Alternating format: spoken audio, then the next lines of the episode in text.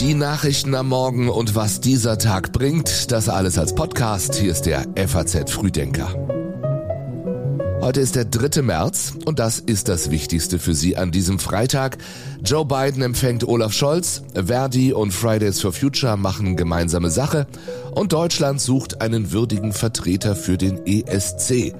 Patrick Schleret hat die Texte für den Frühdenker Newsletter geschrieben. Ich bin Jan Malte Andresen und ich kann Ihnen jetzt erst noch fix sagen, was die Nacht an Meldungen gebracht hat. Donald Trump ist nicht immun gegen Klagen wegen des Sturms auf das Kapitol. Zu dieser Einschätzung kommt das US-Justizministerium in der Nacht. Ein SPD-Ortsverein in Baden-Württemberg möchte sich nicht damit abfinden, dass Gerhard Schröder in der Partei bleiben darf, kündigt deswegen gegen den Beschluss der Schiedskommission erneute Berufung an. Und der prominente US-Anwalt Alex Murdaugh ist des Mordes an seiner Frau und seinem Sohn schuldig gesprochen worden. Der Fall im Bundesstaat South Carolina hatte in den USA für ein gewaltiges Medieninteresse gesorgt. Es ist eine sehr kleine Reisegruppe, die heute in Washington landet. Keine Journalisten, keine Pressekonferenz. Olaf Scholz besucht den US-Präsidenten. Joe Biden und der Kanzler wollen heute im Weißen Haus in Ruhe und unter vier Augen sprechen. Vor allem um die Ukraine wird es gehen, möglicherweise um rote Linien bei Waffenlieferungen und um einen möglichen Ausweg aus dem Krieg.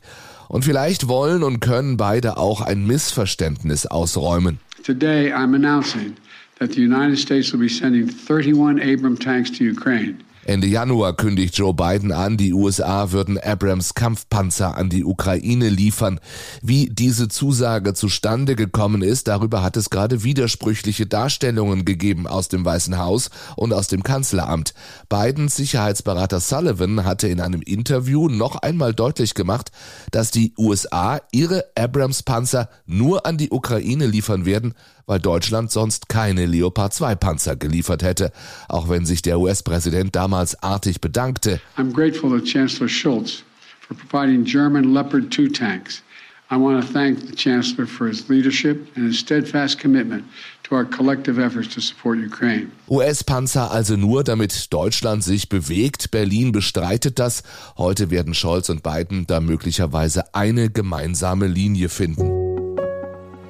Während der Kanzler und der US-Präsident miteinander sprechen, lädt Russlands Präsident Putin zur Sondersitzung des Nationalen Sicherheitsrats. Gestern sprach der russische Präsident von einem Terroranschlag ukrainischer Kämpfer auf russischem Territorium. Sie sahen, dass es ein ziviles Auto war, dass Zivilisten und Kinder darin saßen und sie eröffneten trotzdem das Feuer, behauptet Putin. Zuvor hatte der Inlandsgeheimdienst FSB von schweren Gefechten mit ukrainischen Nationalisten in der russischen Region Brjansk gesprochen. Kiew gab an, mit dem Geschehen nichts zu tun zu haben und verwies auf ein Telegram-Video russischer Regimegegner. Dann ist da heute die Frage nach der Munition. Während die Russen über schier unerschöpfliche Vorräte an schwerer Artilleriemunition verfügen, könnten sie der Ukraine in einigen Wochen ausgehen. Das Problem auch in den EU-Mitgliedstaaten werden die Bestände knapp. Bei manchem Hersteller beträgt der Rückstau fast zweieinhalb Jahre. Auch deswegen sagt Kanzler Scholz in seiner Regierungserklärung gestern, wir brauchen eine laufende Produktion von wichtigen Waffen, Geräten und Munition. Das erfordert langfristige Verträge und Anzahlungen, um Fertigungskapazitäten aufzubauen. Das ist nur keine schnelle Hilfe und deswegen haben jetzt die EU-Kommission und der Europäische Auswärtige Dienst den Mitgliedstaaten einen Lösungsvorschlag für das ukrainische Munitionsproblem präsentiert. Eine Milliarde Euro soll die EU aufwenden, um Kiew Munition zu beschaffen und die Produktion von 155 Millimeter Granaten zu steigern. Das Geld kommt aus einem Sondertopf neben dem Haushalt.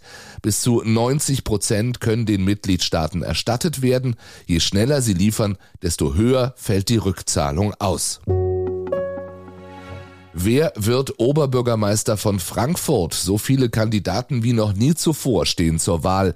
20 Frauen und Männer gehen ins Rennen, wenn am Sonntag gewählt wird. Die größten Chancen werden diesen dreien nachgesagt. Uwe Becker von der CDU. Dass wir endlich mal einen anderen Politikstil hier in Frankfurt bekommen. Mike Josef von der SPD. Die soziale Sicherheit gelingt uns aber auch nur über eine starke Wirtschaft. Und Manuela Rottmann von den Grünen. Ich bin sehr jung nach Frankfurt gekommen, aus einer eher konservativen Gegend Gegend, in eine sehr, sehr weltoffene, sehr lebendige Stadt, in der ich viel gelernt habe. Ja, weltoffen, aber auch voller Probleme ist die Stadt. Wahlkampfthemen gab es genug, verstopfte Straßen, teure Mieten, marode Schulen. Umstritten ist vor allem die Verkehrspolitik. SPD und Grüne wollen den Nah- und Radverkehr fördern. Die CDU setzt weiter auf das Auto. Eigentlich sollte in Frankfurt ja erst im kommenden Jahr gewählt werden, aber der bisherige OB Peter Feldmann von der SPD hatte nicht nur wegen der Affäre um die Arbeiterwohlfahrt Hofstaat das Vertrauen verspielt und war im November abgewählt worden. Ich glaube, das Kapitel Feldmann ist mit der Wahl am 6. November abgeschlossen worden. Sagt und hofft wohl auch SPD-Kandidat Mike Josef. Sollte im ersten Wahlgang am Sonntag niemand die absolute Mehrheit bekommen, dann entscheidet eine Stichwahl am 26. März. Stillstand auch heute wieder in weiten Teilen von Deutschland. In vielen Städten bleiben Busse, Straßenbahnen und U-Bahnen im Depot. Der Grund sind Warnstreiks im öffentlichen Dienst. Heute vor allem in Hessen, Nordrhein-Westfalen, Baden-Württemberg, Sachsen, Niedersachsen und in Rheinland-Pfalz. Aufgerufen hat die Gewerkschaft Verdi, die heute zum ersten Mal gemeinsame Sache macht mit Fridays for Future bei mehr als 230 gemeinsamen Aktionen in gut 40 Städten. Wir werden auf den Straßen viele Leute sehen und wieder einmal zeigen können. Da sind wir uns sicher, dass gesellschaftlicher Rückhalt mehr als da ist, dass der Druck da ist, dass die Regierung alles hat, um loszulegen. Sagt Klimaaktivistin Neubauer der DPA. Und in einem Beitrag für das Redaktionsnetzwerk Deutschland fordert sie gemeinsam mit Verdi-Chef Frank Wernicke eine, Zitat, klima- und sozialgerechte Mobilitätswende, außerdem ein Tempolimit und einen Ausbau des ÖPNV mit mehr Personal. Vor allem aber geht es Verdi um das Geld für die Beschäftigten. Die Gewerkschaft fordert 10,5 Prozent mehr Lohn mindestens aber 500 Euro mehr im Monat. Brauchen die Bundesliga-Clubs einen Investor? Auch darum geht es heute bei der DFL-Mitgliederversammlung im Nobelhotel von Neu-Isenburg. Die DFL will 15 Prozent der Medienrechte an Finanzinvestoren abtreten. Das könnte den Erst- und Zweitligavereinen bis zu drei Milliarden Euro einbringen. Alternativlos ist das, sagt Finanzexperte Henning Zülch dem NDR. Der Grund liegt einfach darin, wenn Sie sich die harten Zahlen anschauen, äh, den Unternehmen oder den Clubs geht's echt schlecht und die brauchen Geld, um sich fit für die Zukunft zu machen. Einige Kritiker des Deals haben sich schon geäußert. Der Kölner Vizepräsident Eckhard Sauren sagte der Süddeutschen Zeitung, das Geld, das die Liga jetzt bekommt, wird ihr mittel- bis langfristig fehlen. Und St. Pauli-Präsident Oke Göttlich meinte im NDR, es gibt nicht mal einen Businessplan, der klar vorliegt und es gibt auch überhaupt kein wirkliches Ausschüttungsverhältnis, was derzeit klar ist. Das heißt, es sind natürlich noch sehr viele Fragen offen, die erst besprochen werden müssen. Heute wird über das Thema diskutiert, aber es wird noch nichts entschieden. Zwei weitere außerordentliche Mitgliederversammlungen innerhalb von vier Monaten sind notwendig und dann bedarf es einer Zweidrittelmehrheit. Und dann ist da ja auch noch das hier am Wochenende.